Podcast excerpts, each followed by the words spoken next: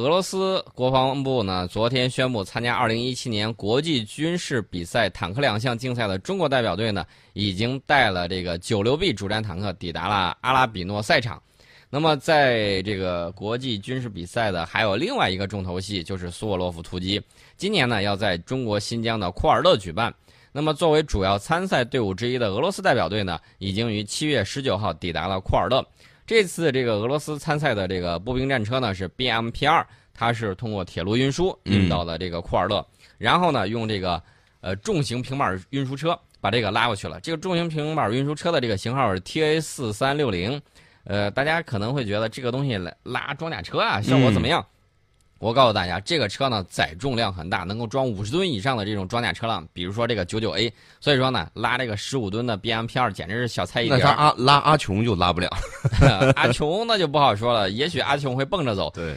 那么我们去年的苏沃洛夫突击呢，是在俄罗斯的阿拉比诺赛场举行。我们代表队呢，在车辆性能劣势的这种情况之下，依然取得了比赛第二名的这个好成绩。呃，大家可能会问，我们最新型的零四 A 步兵战车为什么不去跟它比一比？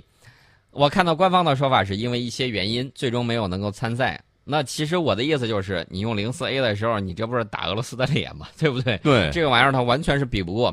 所以说，我们今年参加苏沃洛夫突击的车型依旧是八六 A 步兵战车。那么跟这个俄罗斯的 BMP 二相比呢，八六 A 在总功率以及平均重量功率上都要稍逊一筹。嗯，所以说呢，这次啊要看大家的这个技术手段了，看大家的这种平时的技战术水平。呃，这个零四 A，我觉得还是个人觉得还是有一些遗憾的。另外呢，我们说一下我们的这个九六 B 主战坦克抵达这个阿拉比诺赛场，除了中国代表队，这个印度没带阿琼。没带阿琼啊，这个我觉得是一大失误啊，应该不敢带，应该带自己国家的这种主战坦克、阅兵坦克出现。印度携带是特九零 S，然后呢，这个白俄罗斯携带的是特七二 B 三 M，呃，拿这些装备去参加比赛。呃，其他代表队呢，统一使用东道主俄罗斯提供的这种装备。我其实在这个顶上，我想，我在想一个事情，嗯，俄罗斯卖给印度了特九零 S 黑鹰，对吧？对，白俄罗斯拿的是特七二 B 三 M，呃，其他的呢使用的是特七二。俄罗斯不用说，肯定是这种魔改版的这种特七二 B 三 M。那么到时候一比，如果说俄罗斯的特七二 B 三 M 赢过了特九零 S，你说印度会不会觉得心里头吃了个苍蝇？那当然啊，你这家伙又来黑我钱。是你卖的这个坦克什么呀？如果说特九零 S 超过了特七二 B 三 M。那么印度会不会觉得很开心？觉得自己哇，好厉害，好厉害！那确实，我觉得确实可以这方面放个水啊，是不是？呃，还有在比赛的时候，如果特九零，呃，特九零 S 比不过特呃比不过我们的九六 B，嗯，那么印度心里头会不会觉得啊，突然被人抽了一个嘴巴子？对啊，白比了。对啊，反正自己的东西就是不行，还是买来的。嗯。那那他就如果这个阿琼上来，可能连比赛都比不完。呃，你别比赛比不完呢，能能到安全到达赛场就不错了。这个就很不容易了。你要对他要求太高了，我可是见过他那个悬挂系统，一走一蹦，一走一蹦，嗯，这个情况太吓人了。所以说呢，我们还是不要比这个了。我们再说一说这个其他的。俄罗斯国防工业集团呢，最近他不是在这个莫斯科航展。呃，他自己搞得挺嗨的，然后呢，展示了俄罗斯的猎户座无人机。在大型无人机领域呢，中美都已经推出了很多的种类啊，多功能成系列的产品，而且涵盖了军用、民用。俄罗斯一直没有推出过类似的这种产品。这次莫斯科航展上，俄罗斯终于扬眉吐气了一把，把自己研发的重型无人机，呃，进行了首次亮相。这个东卫是一吨级的这种情报搜索无人机。那么该。该飞机呢，实际起飞重量是一吨二，有效载荷是三百公斤。呃，有人可能会问，具备不具备这个插打一体功能？不好意思，在目前来看呢，好像不行，好像不行啊。侦察可以，呃，这个想要一边侦察一边打击，目前来看，最起码俄罗斯这次展出没有展出猎户座无人机使用的精确打击弹药，这就让大家打了一个大大的这种问号。考虑到这个猎户座以后还会需要这个外挂设备，那么可挂载的武器，大家想一想，你没有这种呃小直径的这种智能炸弹，也没有小直径的这种反坦克导弹，那么你顶上挂什么呢？那这个猎户座不是很鸡肋吗？呃，也不算鸡肋，也算是一个重大突破吧。其实它这个猎户座呢，我个人觉得是参考了从沙特购来的这个无人机。当然了，沙特的无人机是从我们那儿买的。这转来转去，兜了一圈圈吧。对，又回来了。所以说呢，我我估计着，就是近期之内，如果他没有智能打击弹药或者这种小口径的这种炸弹的话，他只能用五十七毫米的火箭弹。嗯啊，是这么一个概念。那用这个的话，劣势是什么？呃，劣势就是精准打击效果可能不佳，但是进行这个火力覆盖的话，效果估计还行。那么对其他方向的这种精确打击呢，相对来说可能会比这个捕食者呀，比这个翼龙一啊，这个水平要差一些。那么猎户座此还有此次展出的这个牵牛星重型无人机，代表了俄罗斯多年来重视并且持续投入对无人机研发系统的这个最终成果。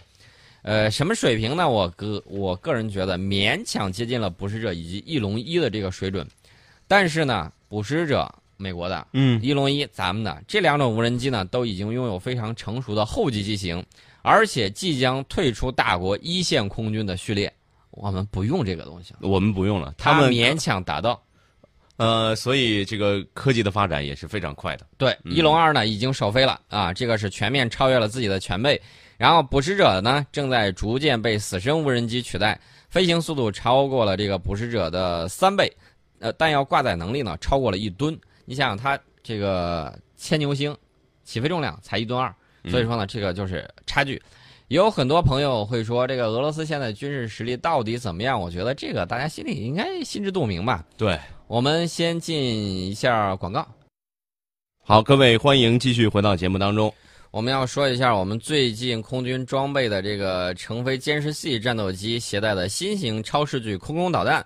这个《简日防务周刊》呢一点都坐不住啊！一看见之后，看见图他就赶紧分析，说这款新型导弹可能就是传闻已久的霹雳十五型。呃，在这儿呢，我也要说一下，霹雳十五这个编号到底有没有，我也不知道啊。嗯。呃，另外呢，这个《简日防务周刊》还说了，它是歼二零战斗机的主要超视距空空导弹。关键在哪儿呢？关键在这款导弹它跟以往不一样，因为这个中美俄都放弃了二十一世纪初十分热门且都已经初步研制成功的冲压发动机远程空空导弹方案。因为这个冲压发动机呢有一些先天性的技术缺陷，难以用于攻击战斗机目标。我估计欧洲肯定是气得脸都绿了。嗯，他走偏了，走偏哪儿走偏了？他还在使用冲压发动机的远程空空导弹，他往这个方向奔得太远。那么，俄罗斯方面呢，也在研制类似的双脉冲火箭空空导弹，代号是二七七杠幺型的这个新型空空导弹。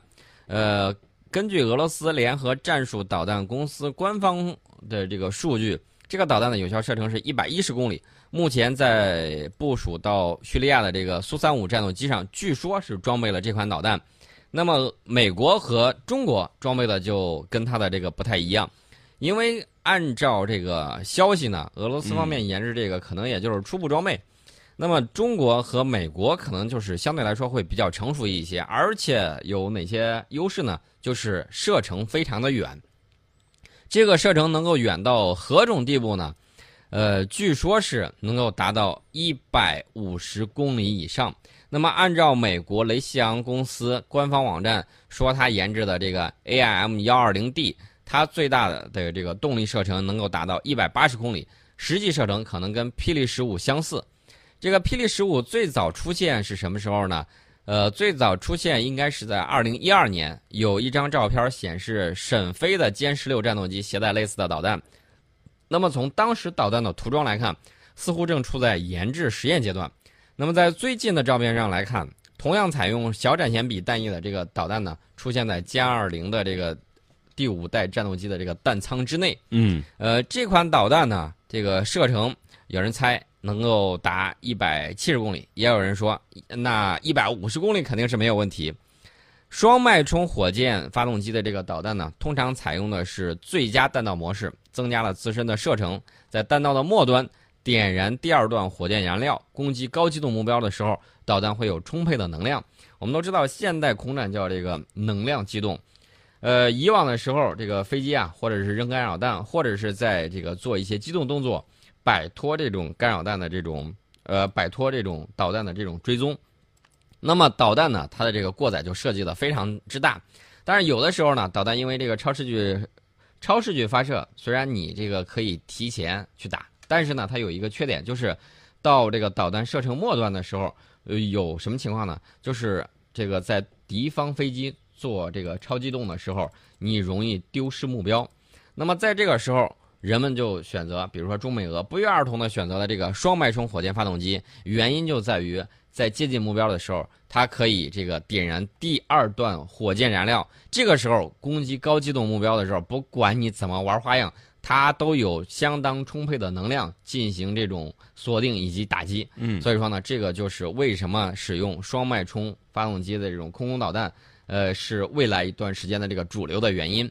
呃，也正因为此，最起码法国和英国对这个事儿应该是比较郁闷，啊，原原因很简单，就是因为这个自己点错了科技树，我估计还得掉头再回来。我估计，我估计日本日本日本应该是还不知道这个东西到底该怎么玩儿。